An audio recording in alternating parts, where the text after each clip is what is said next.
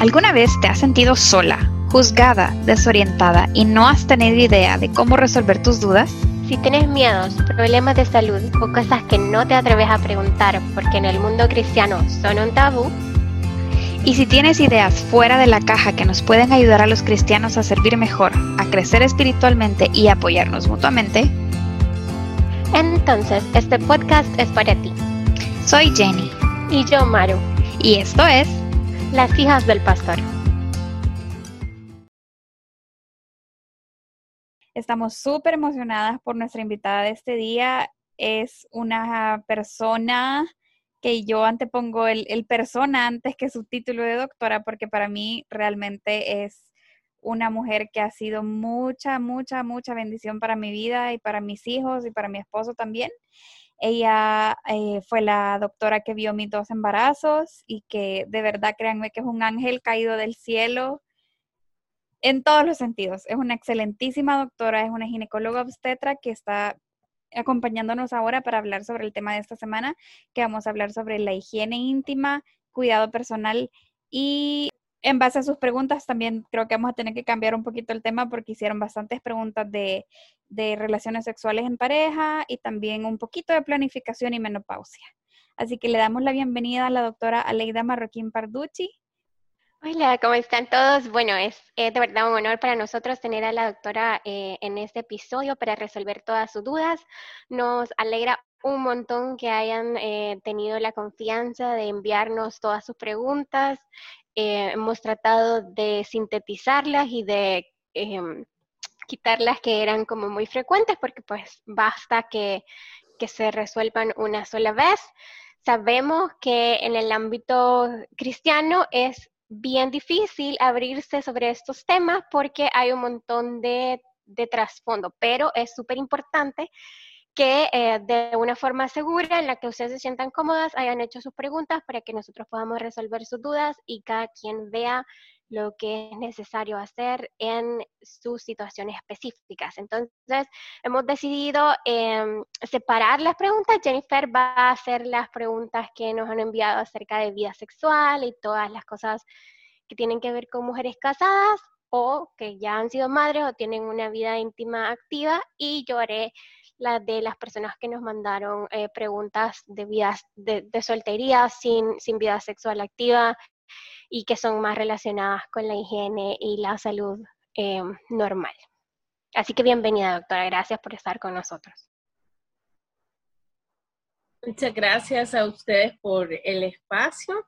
De verdad que es un privilegio conocer y compartir una visión diferente sobre la salud femenina, el cuerpo humano y relaciones basadas en el respeto y el amor. Muchas gracias. Doctora, yo, yo quisiera preguntarle a usted primero porque, eh, pues para lo que no la conocen, usted es una de las pioneras en El Salvador sobre los partos respetados hacia el bebé y hacia la mamá. Y de hecho fue por esa razón que yo le di gracias a Dios por haberle encontrado en mi camino porque nuestros partos y nuestros... Eh, embarazos en general con mi esposo fueron súper bendecidos por tenerla a usted, de verdad que siempre respetó todo nuestro proceso, respetó nuestros deseos, la forma que queríamos traer al mundo a nuestros hijos, pero yo sé que ese trasfondo suyo viene de una experiencia que tuvo como Médicos Sin Fronteras, entonces quisiera que rápidamente nos dijera...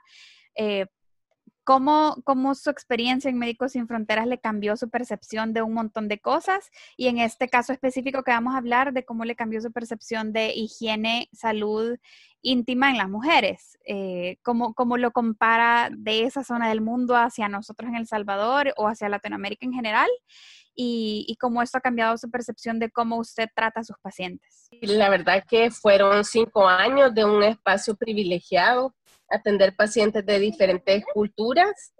Y aquí mi pequeño quiere dar un saludo. Yo soy el ser de todos los monstruos. Hola Adriano, ¿cómo estás? Aquí disparando fuego, mire. Pues, gracias por ese espacio. Y este, realmente es una experiencia privilegiada porque tener el acceso a otra forma de abordaje desde el punto de vista médico, protocolos diferentes a los que se ocupan acá y verlos de una manera tangible, ver que realmente funcionan y que son seguros y hay un beneficio para mamá y bebé porque al final del día eso es lo que se busca. En la atención de salud durante el embarazo y el parto puede ser de entender que no es un acto médico, sino justamente un acto de amor, la venida al mundo de ese nuevo ser y muchas veces, si es posible, entre menos intervenciones médicas y más se respeta el proceso natural, pues mejor. Pero también hay que mantener un equilibrio y hacer lo que sea necesario para que mamá y bebé estén bien, que es la prioridad. Y luego también descubrir la parte cultural que va entre, integrada con este saber del cuidado de nuestro propio cuerpo, porque hay cuestiones que hay diferentes formas de hacerlo y en ese sentido, usted que practica el arte de la cocina puede entender esta visión de que en realidad medicina no es una ciencia exacta, sino que se parece mucho a cocinar. Y a veces uno puede tener la misma receta y obtener resultados diferentes y así son los medicamentos en nuestro propio cuerpo. Entonces es importante tener también esa visión y esa claridad, que no porque a mi hermana le fue de una manera, necesariamente a mí me va a funcionar igual un método, un producto de limpieza o mi parto va a ser igual. Y ya lo vivimos también con usted, pues que cada parto es diferente y lo importante es disfrutar y adaptarnos. Correcto. Y, y pues en ese tema de la higiene íntima también eh, cabe mencionar que sentimos, yo por lo menos en lo personal siento que existen un montón de productos comerciales que en su publicidad misma dicen como que para cualquier tipo de mujer, cuando precisamente no, no tiene y no puede ser así. Entonces, ¿usted siempre aconseja o no aconseja comprar algo que sea eh, muy comercial, como una, una marca que todo el mundo conoce, o que siempre se consulte con un médico ginecólogo en cada caso particular? Definitivamente lo mejor es que sea en un espacio de una consulta personalizada porque hay condiciones clínicas que requieren ciertos cuidados específicos, condiciones de salud y también el respeto a las preferencias, pues hay personas que no ocupan necesariamente un producto de limpieza y la verdad, así como el oído humano está diseñado para que el cerumen salga sin que tengamos que hacer algo, nuestro propio cuerpo, nuestra vagina tiene un sistema de limpieza natural. Entonces, si uno se siente cómodo ocupando incluso solo agua o un enjuague con un té de manzanilla y punto, pues estamos bien. Y si alguien prefiere ya un producto, pues se pueden dar las recomendaciones del caso. En general, lo que se debe evitar es yodo y jabones que sean muy abrasivos eso está, es adecuado en el contexto de, por ejemplo, una cirugía, hacer una limpieza previa al tejido donde vamos a operar con yodo, pero no para un contexto cotidiano. Entonces siempre se puede este, personalizar con qué me siento cómoda. Por ejemplo, hay personas que ya me dicen, yo me realizo duchas y mejor recomiéndeme cómo me la puedo hacer porque yo no me voy a dejar de hacer duchas. Pero hay personas que no se sientan cómodas con una ducha o que estaría médicamente contraindicado. Entonces es bueno personalizar y saber que culturalmente muchas veces las infecciones se pueden asociar con situaciones de higiene, pero la mayoría de las veces es al revés. El exceso de la higiene, como todos los excesos en la vida, tampoco es bueno. Todos los seres humanos, seamos hombres o mujeres adultos, Dos libras de nuestro peso corporal son todos los microorganismos que nos habitan. Y nosotros tenemos, estando sanos en nuestro cuerpo, bacterias, virus, hongos, parásitos y otros microorganismos que no solo no son dañinos, sino que son necesarios para nuestro bienestar. Entonces, a veces si hacemos tipo de limpieza muy vigorosa, sea en la piel, sea en la cavidad oral o sea en nuestra zona íntima, pues contribuimos a un desequilibrio y esto puede desencadenar una infección. Entonces es bueno tener esa claridad, no el exceso de higiene es positivo y hay que respetar nuestra flora. Lo otro también para visualizar nuestro cuerpo, al ser mujeres, tenemos la característica de ser cíclicas. Entonces, así como cambia el ambiente a nivel de humedad, a nivel de hormonas, así también va cambiando nuestra flora. Así como un bosque tiene primavera, verano, otoño, también la flora tiende a crecer y después restaura el equilibrio.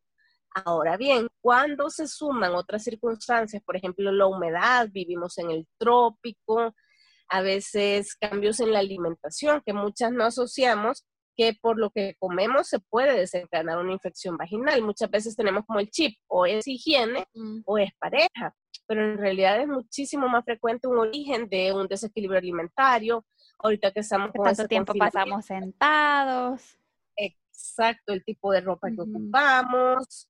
Y cuando hablamos de limpieza íntima, también recalcar no solo el jabón que ocupamos en nuestro propio cuerpo, sino el jabón de la ropa interior, que a veces si es este, con demasiado aroma, yo sé que nos encanta andar bien perfumaditas, pero mientras más aroma lleva, más irrita. Se puede enjuagar la ropa interior con vinagre como último enjuague y después solo con agua para quitar este exceso que puede llegar a irritar. Y este, tenemos otras causas que pueden eh, desequilibrar la flora y ocasionar una infección o un flujo sin que venga de afuera, ni de nuestra pareja, ni de ningún otro origen. Perfecto, excelente. Eh, creo que en este pequeño párrafo ya resolvió un montón de las preguntas que nos habían hecho, pero yo creo que para ir en orden hemos separado este episodio en cuatro temas, quiero ver, sí, cuatro temas. El primer tema es higiene y salud íntima, del que va a hablar Maru. El segundo tema es de nuestro ciclo menstrual. El tercer tema es intimidad y relaciones sexuales y relación de pareja. Y el cuarto, eh, menopausia, perdón, son cinco. Entonces el último es anticonceptivos y planificación. Así que eh, Maru va a comenzar con el, tema de salud e higiene íntima.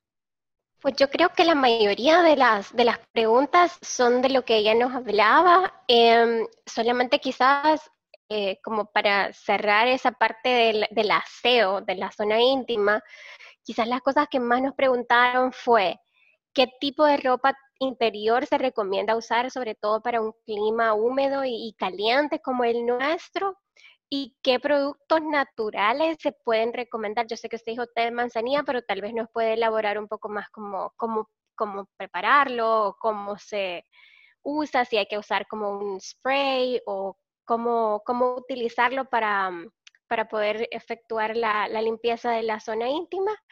Y también nos preguntaron mucho acerca de las secreciones. ¿Qué secreciones son normales y qué secreciones deberían alertarnos de que hay algo eh, anormal que tenemos que, que monitorear?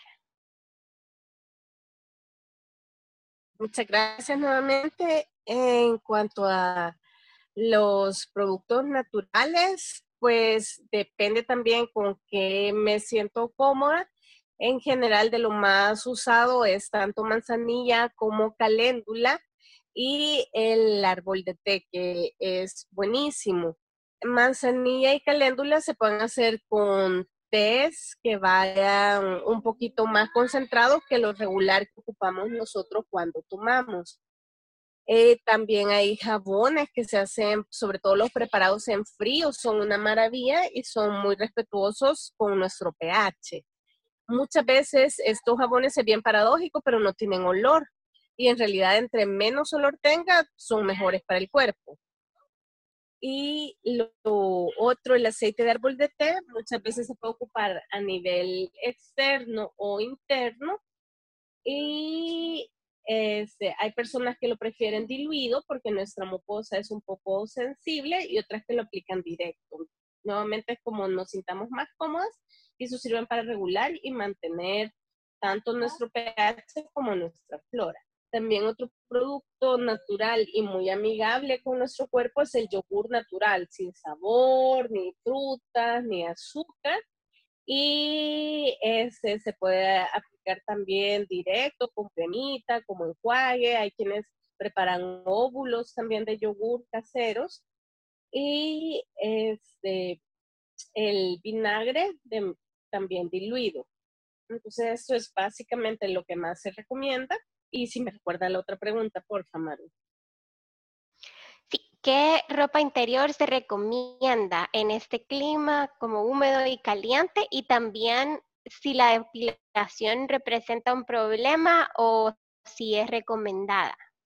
En cuanto a la ropa, lo que más se recomienda es de algodón o por lo menos que vaya mezclada con un buen porcentaje de algodón y que sea lo más fresca posible. Idealmente, pues cambiarla las veces que sea necesaria. Esto depende de nuestra actividad física, el ambiente, la temperatura de donde trabajamos y nos movemos, etcétera. Yo sé que en varios lugares nosotros tenemos un uniforme, pero en la medida de lo posible, pues adaptarlo y prevenir el uso excesivo de elementos que lleven mucho aroma, que eso es otra cosa que irrita. La, depilación. la depilación, perdón. Con la depilación, pues francamente es un tema más cultural que médico. Lo primero es yo como mujer, cómo me siento cómoda, porque hay muchas mujeres que no tienen pareja, pero ellas consideran parte de la higiene depilarse y si se tienen los cuidados adecuados de prevenir, dependiendo del método, por ejemplo, con la rasuradora se dejan mucho los poros abiertos, entonces hay que ocupar eh, algún elemento que nos ayude. Toda la piel humana, pues como señalábamos, tenemos bacterias, entonces en ese momento que quedan los poros abiertos, puede entrar una bacteria y hacerse eh, un comedón o algo similar cuando tenemos acné en el rostro. Entonces, es de los cuidados higiénicos antes de la depilación y depende del método. El láser es muy práctico, tiene muy pocos efectos secundarios y tiene toda la comodidad de que es permanente. Este, hay quienes lo hacen incluso con pinzas, sobre todo en otras culturas, y finalmente pueden con pinzas, qué dolor. a veces el vello cuando viene creciendo crece como encarnado y hay que exfoliarse, entonces es como tener esos cuidados. Y si una persona se siente cómoda y mantenemos medidas higiénicas, pues adelante. Y si alguien no se siente cómodo, pues no es necesario, incluso para la atención de un parto, que eso también es otro de los mitos, de que si tengo que prepararme o no. La verdad, si toca la eventualidad o se programa necesaria, ahí sí, en la parte abdominal, por la incisión quirúrgica. Pero en el contexto de un parto no necesariamente hay por qué este, retirar el, el vello si no es deseo de la persona. Entonces, pues sobre todo es respetar y ser amigable con nuestro propio cuerpo y seguir el, el ritmo, ¿verdad? Ok, me parece. Bueno, aquí también nos preguntaban mucho, en, en nuestra religión ser virgen significa tener el imen intacto, pero si tengo una infección vaginal y necesito utilizar óvulos, ¿cómo puedo hacer? Yo no estoy segura de si lo que está preguntando es si el óvulo afecta la integridad del imen. Y ahí también entra eh, la pregunta acerca de si las personas vírgenes podemos usar tampones o no son recomendables, porque también hay muchos mitos que dicen como, no, si nunca has tenido relaciones sexuales como de penetración, no, no puedes usar tampones porque entonces pues el imen se rompe. Entonces creo que lo mismo está preguntando acá, si, si el óvulo para, para una infección vaginal es perjudicial para alguien que nunca ha sostenido relaciones sexuales. Y bueno, primero quizás aclararle que en este espacio de nuestro podcast, pues nosotros respetamos los, las opiniones y creencias de todos nuestros oyentes. Eh, tuvimos cualquier clase de pregunta. Eh, en mi caso personal, yo no, no creo que tener el imen intacto sea sinónimo de virginidad per se. O sea, para mí la virginidad recae en que si una persona ha tenido o no relaciones sexuales. Entonces, eso, el imen se puede, uno puede nacer sin imen, uno puede, se le puede romper el imen haciendo ejercicios o en un accidente en una bicicleta o qué sé yo. O sea, no es que esa telita me vaya a decir a mí que soy virgen o no. Sin embargo, es una pregunta válida de una de nuestras oyentes y, que hay que contestar, ¿verdad? O sea, eh, ¿cómo hacen las personas que nunca han tenido relaciones sexuales y nunca han tenido penetración para cuidarse íntimamente? Si tienen una infección vaginal o si eh, necesitan introducir medicamento mediante óvulos que va vía vaginal o hay otra manera o si de verdad le importa mucho a la persona mantener su imen intacto, entonces, ¿qué puede hacer? ¿Cómo puede hacer? La verdad es que compartimos completamente la visión y es esto de el tema médico y el tema cultural, donde va nuestro sistema de valores, que incluye tanto los valores de la paciente como los valores que yo como médico creo y promuevo. Entonces, bueno, que exista la empatía y también el espacio para nombrar algo que es muy duro, pero lamentablemente es muy frecuente en nuestro medio, como es el abuso. Cuando me estaba formando como ginecóloga, me marcó mucho la historia de una paciente que era también personal de salud y me lo compartió con una gran sencillez y era que ella llegó a su matrimonio y en su conciencia pues no había tenido relaciones con nadie y cuando fue la luna de miel, su sorpresa era que no había imen. Y después, trabajando, pues, gracias a Dios, tenía un esposo muy amoroso y todo, se dio cuenta que había tenido situaciones de abuso en su infancia, pero a veces cuando estamos niños y no sabemos cómo nombrar algo, no entendemos qué es lo que está pasando, hay un fenómeno a nivel de nuestro cerebro de bloquear, eso que nos desborda y que es demasiado fuerte. Entonces es una parte muy dura porque sí ella pudo descubrir, reconstruir y armar su historia y al mismo tiempo sanar. Entonces es importante que nos están sintonizando muchas personas pues, que están a cargo de crianza, ya sea de hijos, de sobrinos. Entonces, ¿cómo cuidamos a nuestros niños y les damos herramientas para generar ambientes donde ellos sean seguros y que puedan prevenir y puedan nombrar cuando este tipo de situaciones se dan? Entonces, retomando las preguntas, pues eh, aquí lo que decíamos, está la parte médica y la parte cultural. Nuestro imen no es una membrana como el techo de un avión que tiene que ser completamente hermético, sino que al contrario, tiene que tener un espacio donde pueda pasar nuestra sangre de la menstruación y salir de nuestro cuerpo. Y por ese mismo espacio se puede introducir tanto un óvulo, que es de un material sumamente blando, flexible, y un tampón.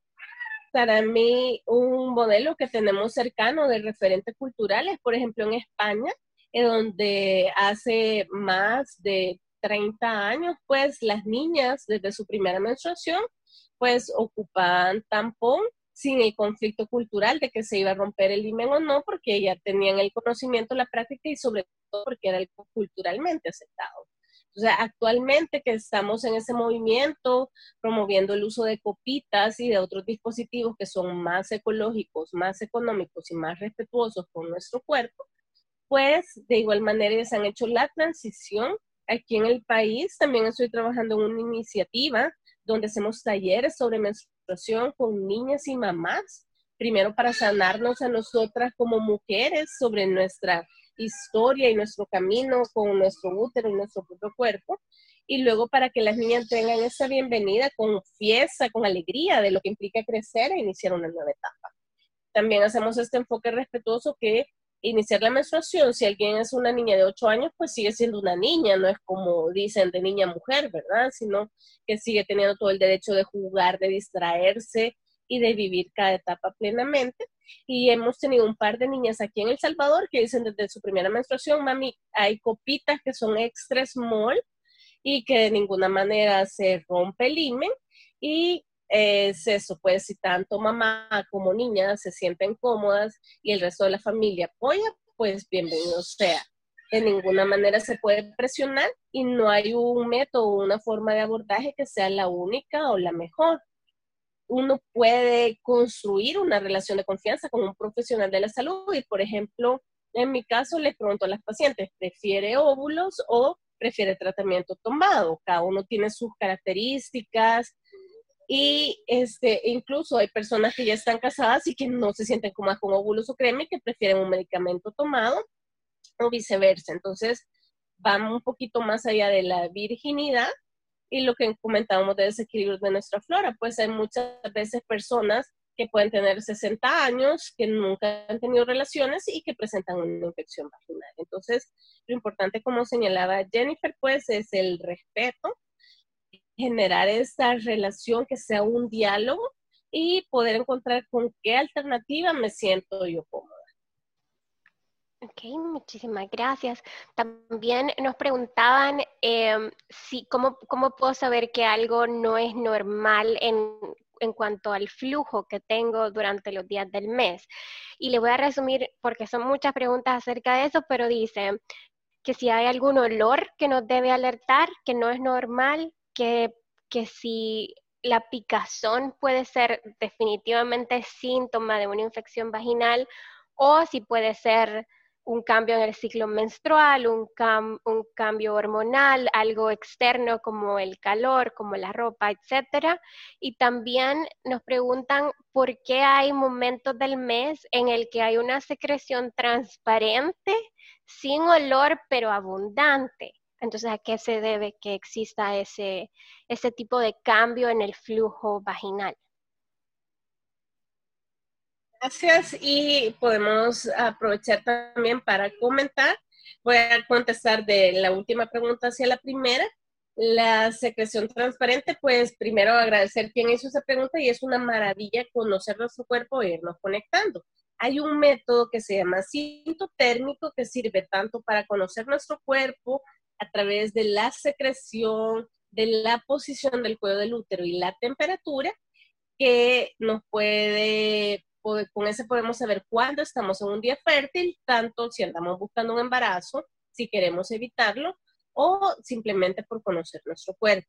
Usualmente la secreción, cuando tiene las características de ser como una clara de huevo, es decir, transparente y lo que decimos filante, se coloca entre dos dedos y los dos se estiran y no se corta, pues se considera asociada con fertilidad, con ovulación y la secreción blanca, grumosa, que no se acompaña ni de cambios en olor ni de picazón, es la que se considera rica en progesterona. Esa se mira en momentos de nuestra vida que no estamos fértiles, como la parte del ciclo menstrual o durante el embarazo y durante la menopausia.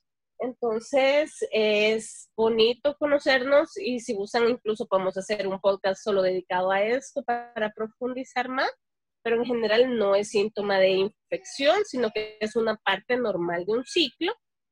Y este, el olor y la picazón sí son características que nos pueden llevar a consultar.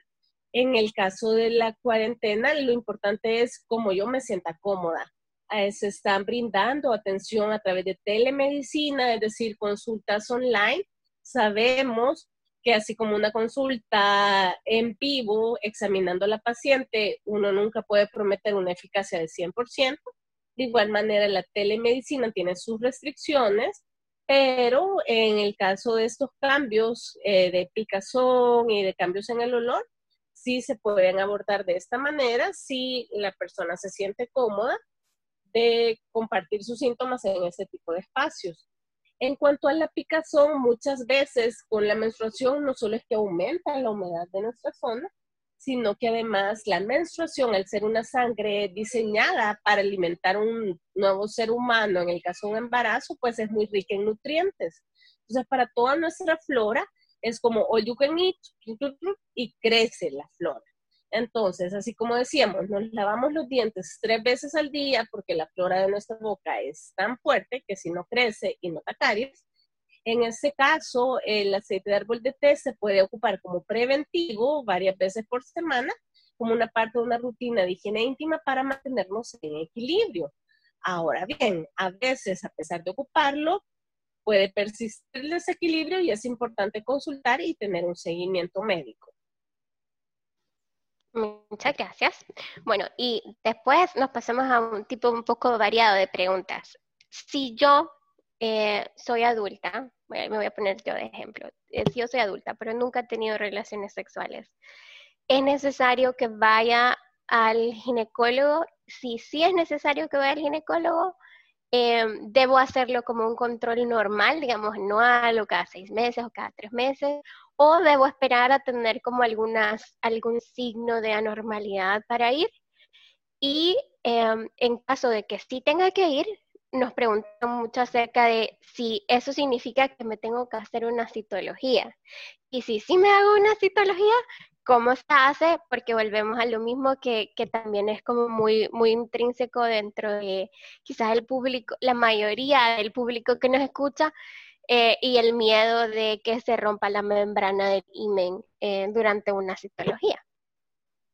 Yo creo que también es, es el miedo que, que todo mundo dice, ¿verdad? Que tu primera relación sexual te va a doler porque es la primera vez que, que has tenido penetración, entonces, o unas hasta le meten miedo a otra y es como vas a sangrar y te va a doler un gran montón y que no sé qué. Entonces, creo que esa es parte del miedo de una persona que nunca ha tenido relaciones sexuales de visitar al ginecólogo. Pero yo también me hago esa pregunta, si la persona tiene ya que 35, 40 años y sigue sin tener relaciones sexuales, que hay casos, eh, ¿debe hacerse la citología o esto eh, va altamente ligado con la vida sexual de la persona? o el haber o no tenido hijos. Y fíjese que antes de que nos responda, yo quisiera hacer un comentario acerca de ese tema, porque eh, si bien es cierto, nosotros procuramos eh, ser respetuosos de todas las eh, opiniones y de las creencias de las demás personas, de los valores con los que cada quien viva, siento que también hay un tipo de prejuicio en, en, en este sentido de, de las personas que, que, creemos en abstenernos de las relaciones sexuales hasta el matrimonio, porque a mí me ha pasado, por ejemplo, que si por algún A motivo yo tengo que ir al, al sistema de salud público, no a la consulta ginecológica, sino a una consulta general con, con cualquier médico, es como bien estresante que le estén va de preguntarle, pero ¿estás segura que nunca ha tenido relaciones? Pero está, pero no, pero ya ha tenido marido, no, pero no está casada. Entonces, es bien tensionante porque al final uno dice, ¿por qué no me creen? Obviamente la mayoría de la sociedad no comparte ese mismo estilo de vida, pero sí existe. Entonces, creo que eso genera una tensión también en, en algunas personas y algunas de las preguntas que nos mandaban decía como, eh, sí, o sea, pero yo voy y si la ginecóloga me dice, sí, pero le quiero hacer una ultrasonografía eh, vaginal, yo no quiero porque yo nunca, nunca he tenido relaciones con nadie, entonces no, no quisiera que me hicieran eso. Y la gente quiere saber que hay alternativas y que hay espacios médicos donde se le respete a la gente que decide tener una vida sexual activa y a la gente que no. Entonces, no sé si usted nos puede como ahondar un poco referente a ese tema. Claro que sí, con muchísimo gusto. En ese sentido, es importante tener la claridad de lo que decíamos. Medicina no es una ciencia exacta y lo que acaba de señalar Maru es vital. Como mujeres, pues es nuestro cuerpo y nuestro derecho es que se nos respete nuestras creencias. Y si hay una intervención médica que implica un beneficio, pero que también conlleva un cambio, está en nuestras manos decidir, porque a alguien que no ha tenido relaciones se le puede decir, mire, está este examen, el procedimiento es así y se le puede realizar, lo cual nos da un diagnóstico o si no se le realiza, hay otras formas de seguimiento. Entonces, lo primero es saber qué riesgos hay y esto es válido para cualquier procedimiento, pues sea desde la atención de una fractura, hasta una cirugía de carácter estético, lo que sea, no solo para la citología. Protocolos internacionales, por ejemplo, en países como Suecia recomiendan que a partir de los 25 años toda mujer se realice la evaluación del cuello del útero a través de una citología independientemente haya tenido o no relaciones, porque ellos lo ponen como una balanza, el beneficio de prevenir un cáncer el hecho, como comentábamos, de que hay cambios en nuestro cuerpo que pueden no deberse exclusivamente a relaciones de pareja, el virus del papiloma, hay varios estudios a nivel mundial que lo señalan como un componente de nuestra propia flora, que se puede adquirir también a través de fomites. Ahorita con el coronavirus estamos familiarizándonos a nivel colectivo con el adquirir una infección a través de objetos contaminados. Entonces está demostrado que hay, este, por ejemplo, reservorios en algas marinas del virus del papiloma, y eso definitivamente no tiene nada que ver con tener o no una infección, sino en qué condiciones o en qué sitios me he bañado. Y también esta adquisición indirecta a través de fomites o incluso se habla de autoinoculación. Hay personas que pueden tener condilomas o verrugas en codos, en manos, en nariz, en oreja y autoinocularse, transmitírselo a otros lugares del cuerpo y tener un potencial o no de desarrollar cambios malignos. La ventaja es que modernamente existen exámenes para hacer el ADN y poder orientarnos hacia qué riesgo tengo yo, porque esos me detectan carga viral y el serotipo, es decir, el potencial que tiene determinado virus de transformar las células en algo maligno, que afortunadamente es una minoría de todos los serotipos hay. Hay otras medidas preventivas, por ejemplo, la aplicación de vacunas y hay otro tipo de seguimientos. Entonces, en cuanto a la consulta con ginecología, para mí la visión de decir no voy al ginecólogo porque no me hago la citología es como un reduccionismo. Nosotros somos mujeres, seres humanos, no solo somos cuello del útero. Uno de ginecólogo también hace un chequeo de salud, la presión arterial, el peso, ver problemas de sobrepeso, ver cómo está nuestro metabolismo, las mamas, por ejemplo, justamente cuando no se han tenido hijos, pues eleva un poquito el porcentaje de riesgo de desarrollar una patología este nivel. Hay otros cambios que se pueden dar a nivel de ovarios que no tienen nada que ver con una citología, etcétera. Y muchas veces, como ginecólogas, somos pues médica de cabecera de cada paciente. Entonces, si es recomendable un chequeo, un chequeo no implica una citología, una citología jamás se debe hacer a la fuerza, uno parte de nuestros derechos como paciente, incluso en el Sistema Nacional de Salud podemos firmar un consentimiento de negatoria de un procedimiento médico y este, hay técnicas que no implican colocar el espéculo y se puede realizar con algo tan pequeñito como es un hisopo. Y lo que comentábamos con la pregunta anterior, pues muchas veces, lamentablemente, nuestro cuerpo ha sido, como dicen, un territorio de violencia y podemos, como decíamos, haber tenido hijos, estar activas y felices con nuestra pareja, pero que el momento del examen ginecológico, por situaciones muy particulares, sea un momento de demasiado estrés y violencia y se pueden aplicar varias técnicas. El hacer una citología sin espéculo, pues se puede hacer en este tipo de casos. Y como decía, aunque uno ya haya tenido hijos, si es mi decisión, pues como profesional de la salud estamos para respetar. Y también hay otras técnicas donde una misma de paciente se puede colocar el espéculo, porque es esta filosofía. Yo tengo el control y estoy aquí porque quiero cuidar. Entonces hay diferentes niveles, diferentes sensibilidad porque obviamente la visualización del cuello del útero es algo complementario a la toma de la citología, entonces es de abordarlo en un espacio privado, pero saber que tenemos herramientas y como repetimos, hacer esta relación de diálogo y de apertura en la que se nos respete, pero también se nos cuide de nuestra salud.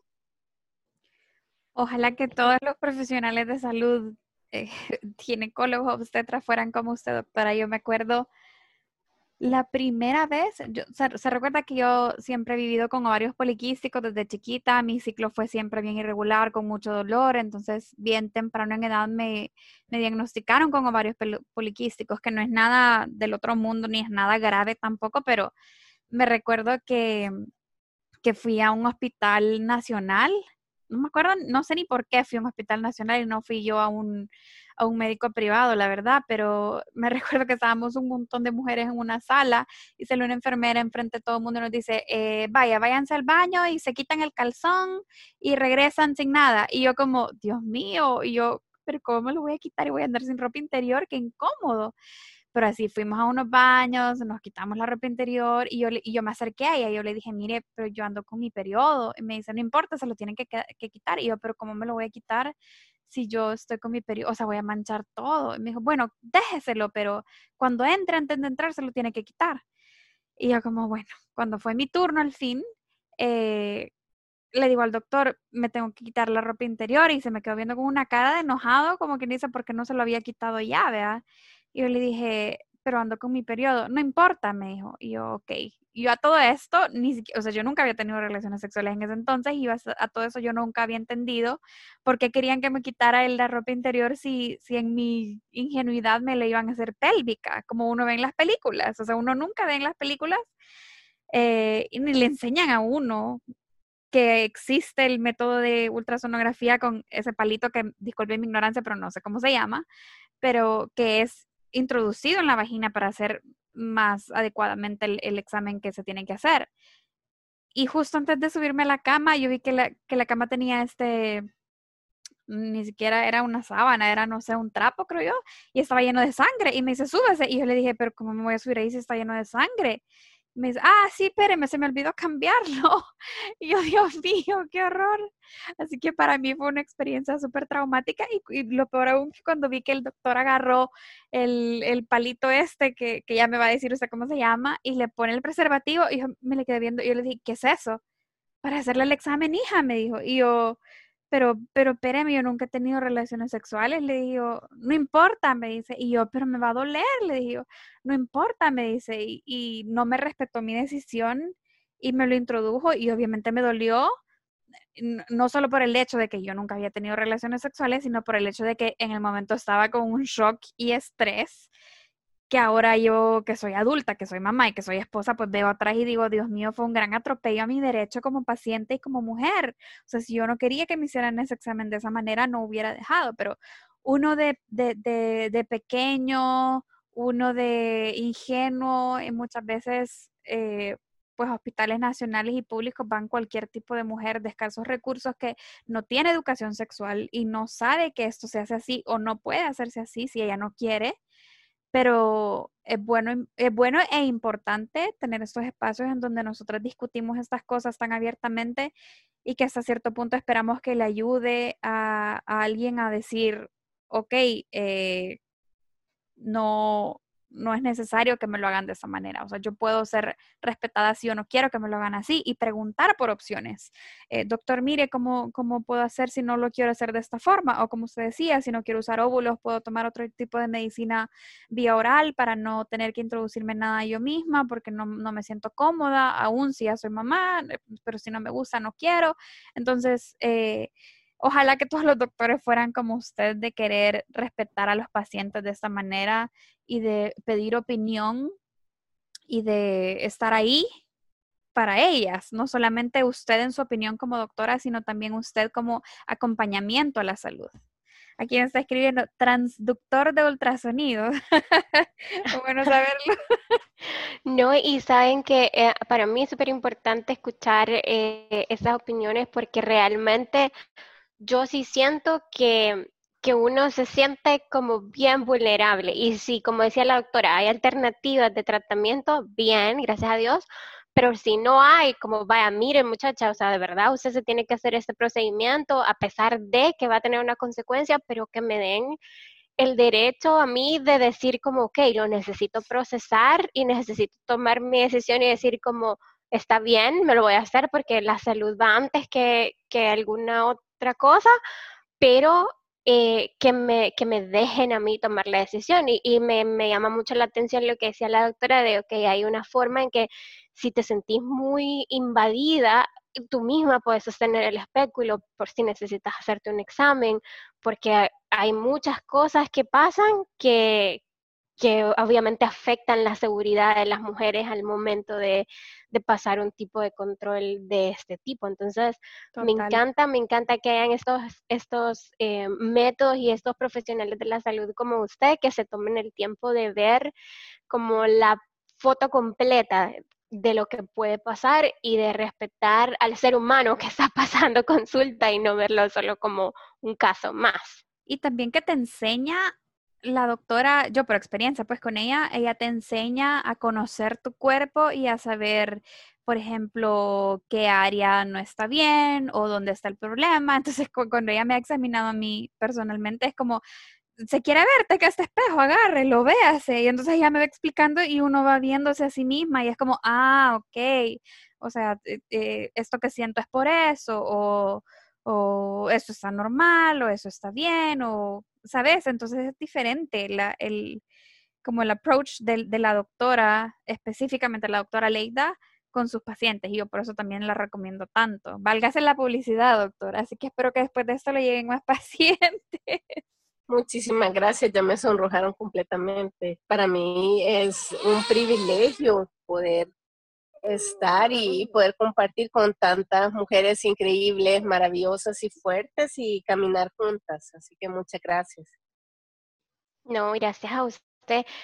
Bueno, si, si, si pasamos un poco del, del, cuidado y la higiene, también tenemos algunas preguntas de, em, digamos, por qué mi ciclo menstrual es irregular desde la primera vez que me vino, por qué a veces no me viene mi ciclo menstrual y por qué em, siento demasiadas alteraciones entre una menstruación y la otra. Yo sé que eso no es una cosa que se pueda decir como, ah, todas tienen tal cosa, porque obviamente depende de, de cada cuerpo y hay que examinarlo, pero ¿cuáles son como las causas generales o las más comunes por las que se dan ese tipo de alteraciones en los periodos menstruales? Sí, es algo que se ve con relativa frecuencia y también aquí hay, que valorar lo que decíamos, somos cuerpos humanos enteros, no somos útero y ovarios caminando por el mundo y muchas veces incluso lo que comentaba Jennifer de nuestra formación, pues cuando estamos en clases y estudiamos el cuerpo humano, que están los pulmones en rosado, el corazoncito en rojo, el estómago en amarillo, y todo separado, como que si fueran compartimientos dentro de una gaveta que cada uno aislado. Pero en realidad todo esto se interactúa, se interrelaciona y este, dentro del aparato productivo, pues esta es parte global de nuestro sistema endocrino y muchas veces cambios en otras partes del cuerpo, como es la tiroides o el metabolismo de los carbohidratos, pueden desencadenar este tipo de cambios. Pero lo hermoso es que es como el mecanismo de un reloj. Si se traba una rueda de estas ruedas dentadas, pues se traba la siguiente, pero si se activa la que iba antes, pues se activa la siguiente. Y muchas veces al adecuar nuestra ingesta de alimentos, aprender a comer mejor, de más calidad y eh, tener una adecuada actividad física, eso se puede activar y también aquí podemos hacer como en todo nuestro abordaje de salud, manejo tanto con medicina natural como con medicina de farmacia y adecuarnos también a las expectativas. Hay mujeres que pues desean tener ciclos regulares únicamente, pues se puede trabajar en ese sentido. Hay quienes quieren regularizar el ciclo y además activar la fertilidad. Usualmente cuando los ciclos son más cortos de 21 días o más largos de 35, suelen ser anovulatorios. Y hago esta aclaración, suelen ser primero porque no somos máquinas. Yo he conocido personas que tienen los ciclos de 40 días y que ovulan y florecen esos ovarios como que si fueran maquilisguat. Cuando de acuerdo con los libros, pues más de 35 ya no sea una ovulación. Y también recordar, la fertilidad es algo dinámico que varía para una persona a lo largo de su vida. Creo que la mayoría conocemos casos de personas que su primer embarazo no planeado y el segundo les cuesta un gran montón o viceversa. Pacientes que en el primero están hasta en control con infertólogo y que el segundo inmediatamente después de los primeros. Entonces, muchas veces se asocia no tener ciclos regulares con ser infértil y este, hay personas, si uno ovula cinco veces en el año o si uno ovula 15 veces en el año, pues en ambos casos se puede haber un embarazo no planeado. Entonces lo importante, siempre respetando los valores y los deseos de pareja, pues si no están buscando un embarazo y hay relaciones activas, este, evitarlo, aunque los ciclos sean irregulares, y viceversa. También si desean un embarazo, aunque los ciclos sean irregulares, se puede lograr eh, acompañado pacientes, por ejemplo, con ovarios superpoliquísticos y que han tenido hasta cinco embarazos. Entonces, lo importante es saber, este tipo de tratamiento requiere disciplina, un abordaje integral y usualmente la ciclicidad está por los ovarios, entonces parte del estudio inicial es ver cómo está la función de estos, pero no únicamente. A veces puede ser manifestación de cambios a nivel, como señalábamos, tiroides, carbohidratos y siempre la importancia de un abordaje integral. Gracias. Y la última de mis preguntas de este, de este ciclo es, es cierto que nunca haber tenido ni relaciones sexuales ni hijos acelera el proceso menopáusico? Pues agradezco este tipo de preguntas, de verdad que es apasionante y definitivamente no. La menopausia tiene más que ver con un tipo de programación genética. Nosotras, todas las que somos niñas, mujeres, desde que éramos fetos y estábamos en el vientre de nuestra madre, ya nacemos con todos los ovarios formados en nuestros óvulos y desde entonces viene. También por eso es tan fuerte ese vínculo y esa conexión con nuestras mamás. Y este, hay otras situaciones que más que el tener relaciones o hijos, la exposición a químicos ambientales. Sabemos que en este momento como humanidad uno puede, uno puede decir yo nunca he planificado, no he tomado hormonas, pero no solo carne y huevos, sino que ahora hasta las manzanas o las mandarinas pueden llevar hormonas de crecimiento que afectan de alguna manera nuestro cuerpo humano o el uso de transgénico, pues tanto maíz y frijol y esto que se habla de semilla mejorada. Entonces, este tipo de cambios, yo sé que no todas podemos comer todos los días full así orgánico, pero en la medida de lo posible, darle preferencia a todo lo sano y lo natural y la actividad física y también recordar, pues a veces hay personas que presentan una menopausia precoz antes de los 45 años. Lo más importante es disfrutar cada etapa.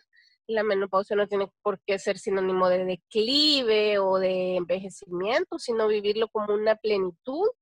Modernamente, la vida de las mujeres es, son más años que pasamos sin menstruación que con ella, entonces irnos preparando para disfrutar y verlo eso como una etapa de florecer de manera diferente en estos talleres que comentaba que, hacemos con mujeres sobre sanar desde la perspectiva del arte y este, no solo médica, la, relación con nuestro cuerpo, nuestro útero, sangrados, hijos o infertilidad, etcétera. Una mm, de las personas que estaba justamente viviendo la menopausia decía, durante toda mi vida, cada mes, mi menopausia, mi menstruación era un problema de vivir. Y ahora que está terminando la menstruación, pues no tener menstruación se convierte en un problema. Entonces era como, puchica, o sea, todo lo que implica ser mujer siempre va a ser un problema para mí. Y lo que queremos compartir es justamente al revés, pues que ser mujer es algo hermoso, pleno, que podemos disfrutar y apoyarnos de todas las herramientas médicas, de todas las herramientas naturales para que así sea. Bueno, yo, eh, la, la, Maru me lo, me lo adjudicó a mí porque dice, vos, vos tenés experiencia en ese tema, yo no. Pero yo voy a hablar sobre preguntas que nos hicieron acerca de intimidad y relaciones sexuales. Em, hay varias que son con respecto siempre a la higiene pero que tienen que ver con las relaciones sexuales. Por ejemplo, nos preguntaron que si es necesario que el esposo eh, se lave sus partes íntimas previamente a tener relaciones sexuales o el que no se lave puede afectarle a ella directamente. Eh, yo personalmente, yo siempre prefiero que ambos nos bañemos previamente a porque uno suda durante el día y generalmente pues esto viene en la noche, ¿verdad? Cuando los niños se duermen para las que tenemos hijos y todo. Y entonces, aparte que yo soy súper quisquillosa con la limpieza eh, personal, yo siento que es más, eh, y, no sé, higiénico hacerlo así. Eso es pura pila mía personal, pero también la doctora va a tener su propia eh, opinión profesional al respecto. Es necesario que los hombres y las mujeres, en todo caso, también se laven previamente a tener relaciones sexuales o el que, por ejemplo, llegue de casa y, en la noche después de venir de trabajar y después de haber hecho pipí incontables veces en el día y todo, ¿hay problema o no hay problema? Definitivamente lo más recomendable es tomar las medidas higiénicas para sentirnos bien nosotras mismas y para poder disfrutar más de nuestra pareja. Sí es recomendable el aseo, como decíamos hace un rato, importante no ponerse en extremos, pues no hacer una desinfección a nivel quirúrgico ni nada, pero sí mantener los cuidados de Vení, te voy a lavar con alcohol, le va a decir. Te voy a, pasar un spray de amonio cuaternario, no, no. sí, es importante y recordar que como seres humanos, pues no solo hay un intercambio de fluidos corporales, sino que también nuestra flora va a entrar en contacto con la de nuestra pareja. Usualmente se llega a un equilibrio, pero hasta en los libros se describe como un cambio que se da con mucha frecuencia a nivel urinario, la cistitis de luna de miel, y eso es únicamente por una cuestión anatómica. Nosotras las mujeres tenemos una uretra mucho más corta y es fácil que las bacterias que se encuentran en el exterior asciendan desde afuera hacia nuestra vejiga urinaria y se den infecciones cuando uno suele estar iniciando relaciones con una pareja. Por eso también es recomendable, es recomendable que eh, después, eh, posterior a la relación sexual, siempre la mujer orine, ¿verdad? Exacto. Estar bien hidratada, mantener una buena diuresis es buenísimo y es recomendable. Y tener este espacio, pues es un espacio que nos ha dejado nuestra sociedad y nuestra cultura para jugar, descubrir, disfrutar, aprendernos, entonces estar relajados y el enfoque más moderno en sexualidad, pues más allá que decir si una práctica es buena o mala, lo primero es que no es exponer en riesgo nuestra salud y luego si hay consenso, pues es un espacio eso para descubrirnos y ver qué nos gusta. Nuevamente la, la, metáfora de la comida, pues hay quienes eh, se pelean que si la pizza con piña o sin piña, entonces de igual manera... por favor. Cabal, yo también. Entonces es darnos este espacio, pues, para descubrir nuestro propio cuerpo, descubrir a nuestra pareja y disfrutarnos hasta el infinito y más allá. Y como tip aparte para los hombres, los pocos hombres que nos escuchan, porque realmente nuestro público es casi que mujeres, pero como tip aparte para todos estos hombres que nos escuchan, créanme que no existe nada más sexy que un hombre recién bañado y perfumado con el perfume que le gusta a su esposa.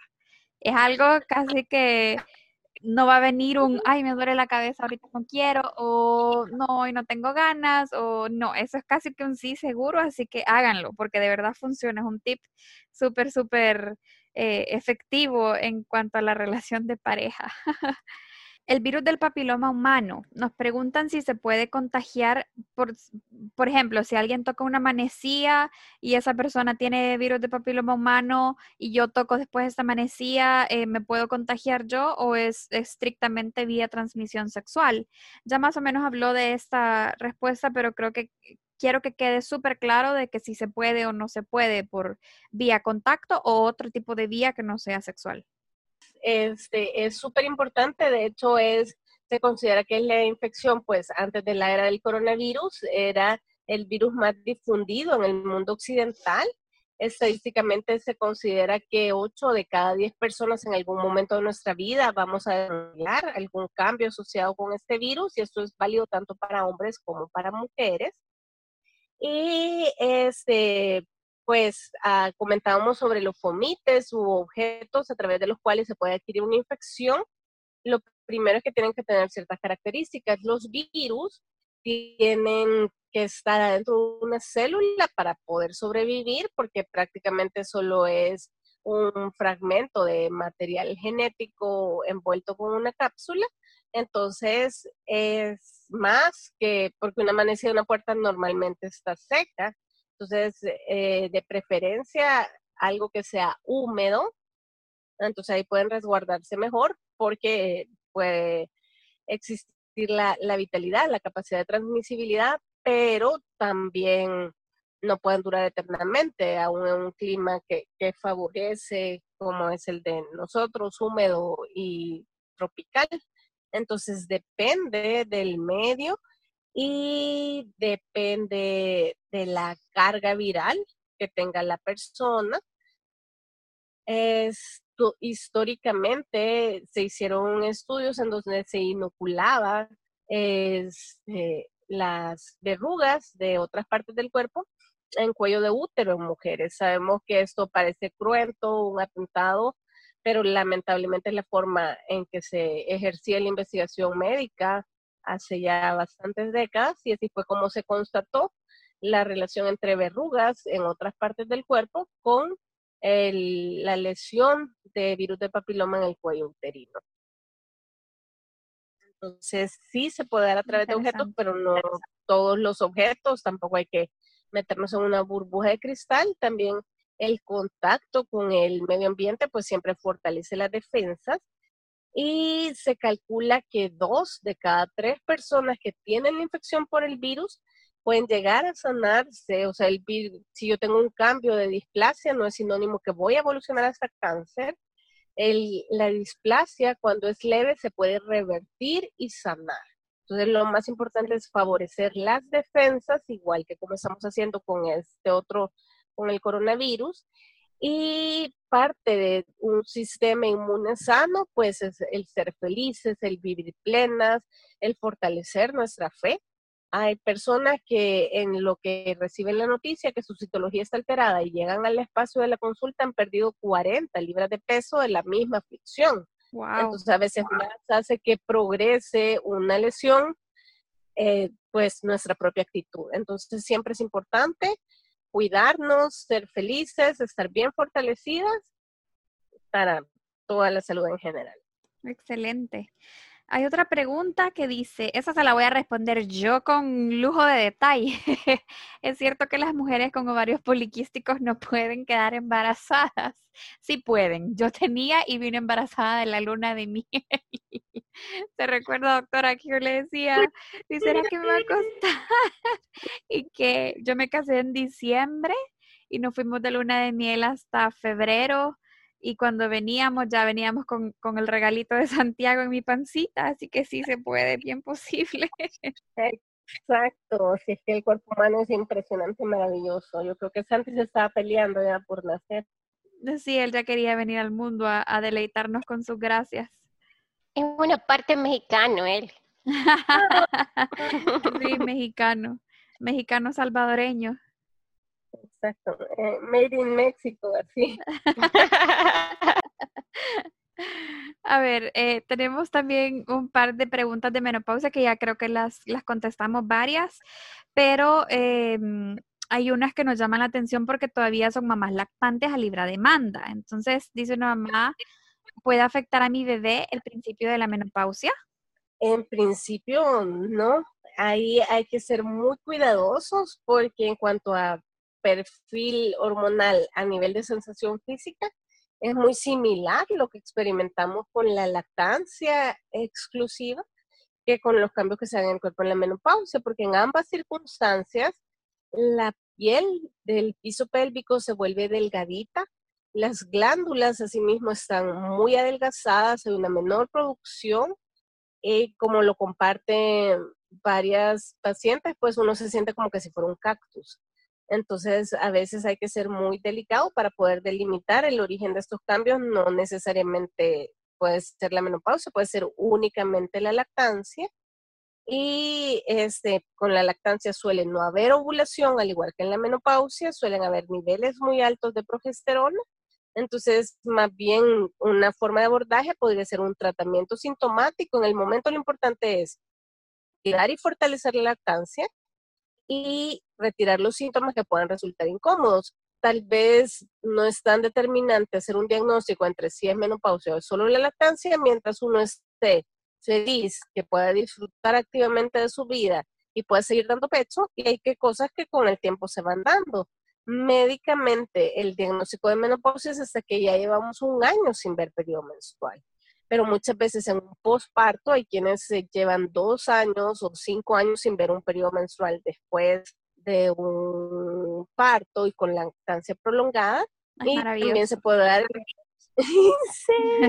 el fenómeno conocido popularmente de la época de nuestras abuelitas, el embarazo choco o embarazo ciego, porque no se vio menstruación y uno pasa de un embarazo a un siguiente embarazo. O sea, hay personas que llegan y me dicen, mire, mi última regla fue hace cinco años, pero yo siento que se me mueve algo dentro de la pancita y que tienen ya un bebé de tres años. Entonces, eso es importante. Ah, pues nada menos la semana pasada llegó a la clínica una paciente que tenía dos años sin regla y eso, ya siento aquí algo moviéndose y tenía un bebé ya de 34 semanas. ¿Como embarazo? ¿34 34. Pero ¿cómo no lo Bueno, pues cada quien y, su relación con su cuerpo. O sea, ella, como decimos, llevaba ya dos años sin menstruación y es súper tranquila, súper feliz. Y cuando uno tiene una contextura física, pues que pues yo en lo personal les comparto, yo con mi embarazo seguí ocupando mi misma ropa hasta los seis meses. ¡Wow! hecho panzota como yo. A mí a los tres meses ya se me notaba, ¿se recuerda? ¡Ay, tan divina! Unas panzotas que todo el mundo me preguntaba si iba a tener cuatrillizos. Y yo no. No, qué emoción. Yo no sé si es la misma persona que preguntó esto, pero, pero dice, soy una mujer de 45 años y hace año y medio di a luz a mi bello segundo bebé. Divina ella teniendo hijos a los 45, me encanta. Mi pregunta es, ¿puedo comenzar a sentir los principios de la menopausia o sigo en el tiempo del posparto? Pues la verdad es que lo recomendable si pudiera es el espacio de una consulta eh, personal, porque cuando ella dice, puedo comenzar a sentir los principios, pues perfectamente sí, el tema de bochornos, pues usualmente en la lactancia da un terrible, calor, pero es diferente a los bochornos de, de la menopausia, entonces es importante como profundizar, definitivamente sí los puedes sentir, como también hay personas, yo he tenido pacientes que de repente conocen a alguien, se enamoran, tienen 48 o 49 años y dicen, mi mamá tuvo su menopausia después de los 55.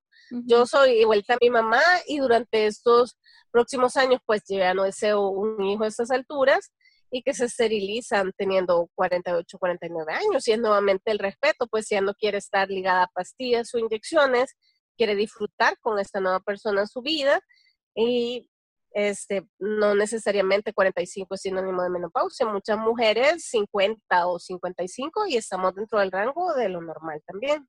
Ok, perfecto.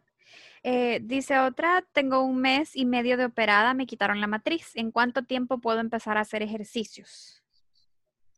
Mire, lo primero es el abordaje a nivel de la pared abdominal.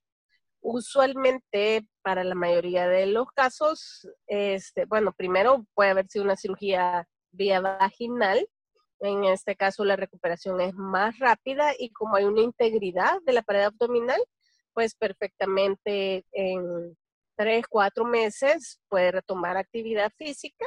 Si es eh, vía abdominal, pero a través del abdomen, con esta incisión como que es una sonrisita, se puede este, seis a ocho meses, dependiendo del tipo de actividad, la contextura. Y si es a través de la línea media, ahí sí se recomienda por lo menos ocho meses o puede ser un poquito más.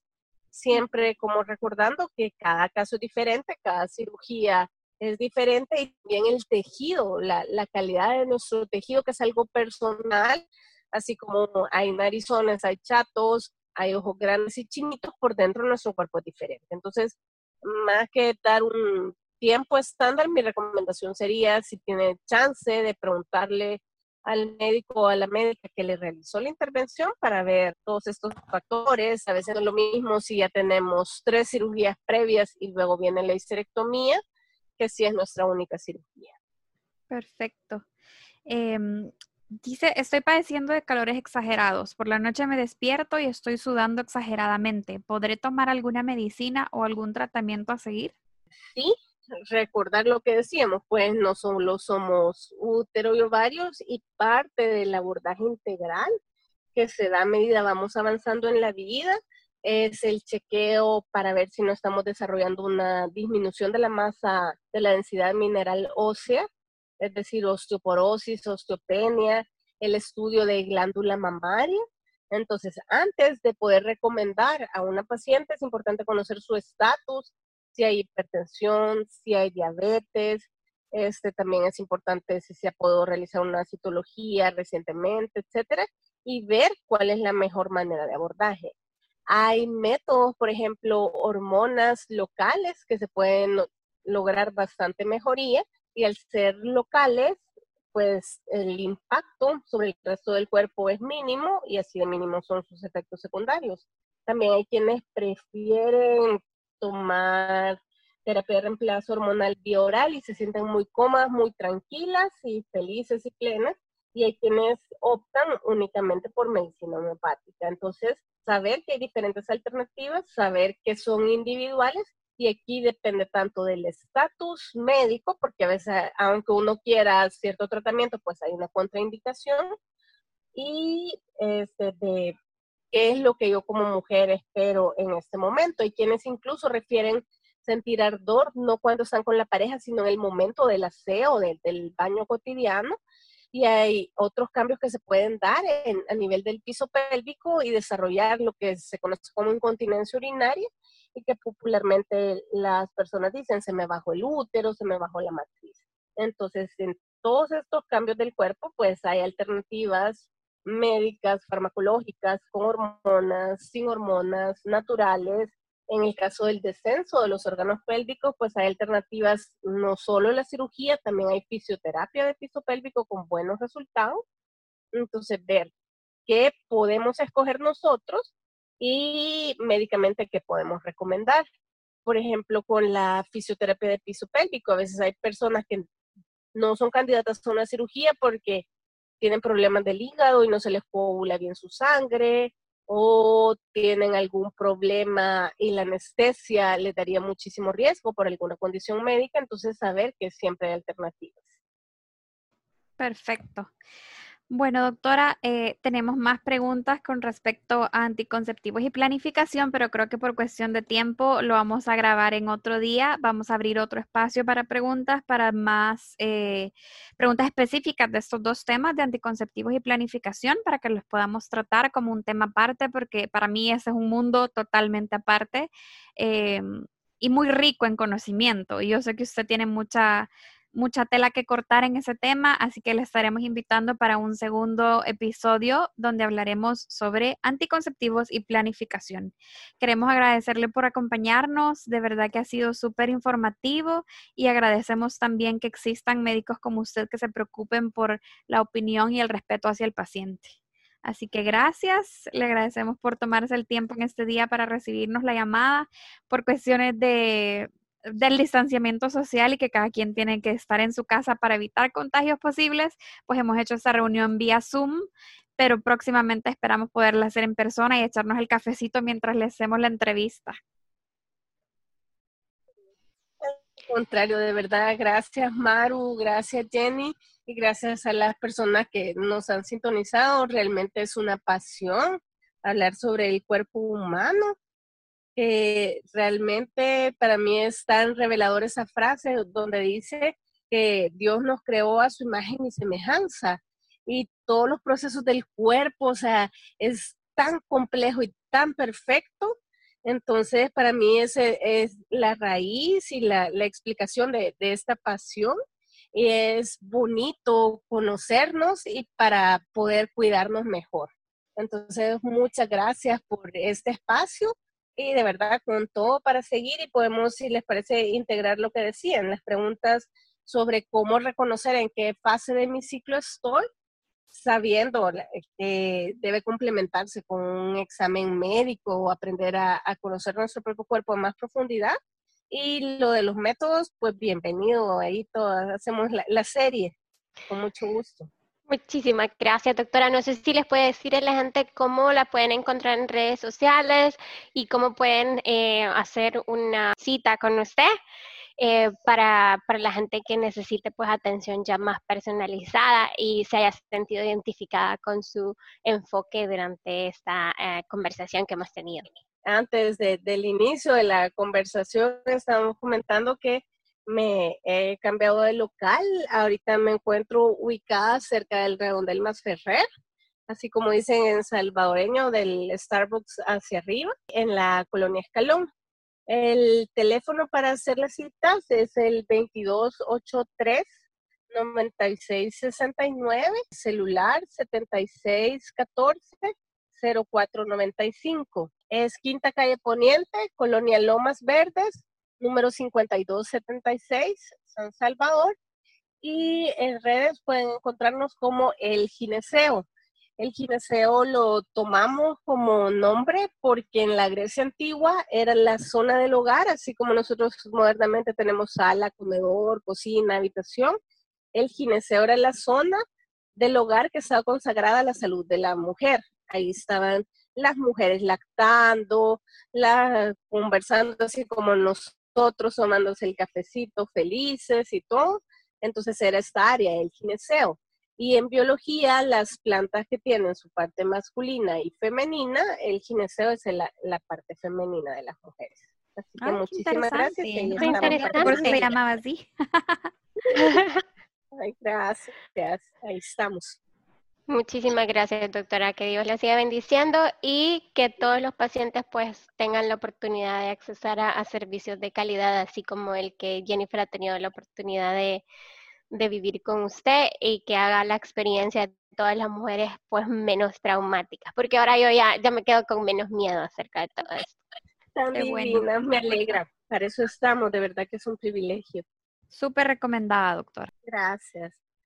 Feliz día también y gracias a las personas que nos han sintonizado. Muchas gracias. Gracias a todos por sintonizarnos en este episodio.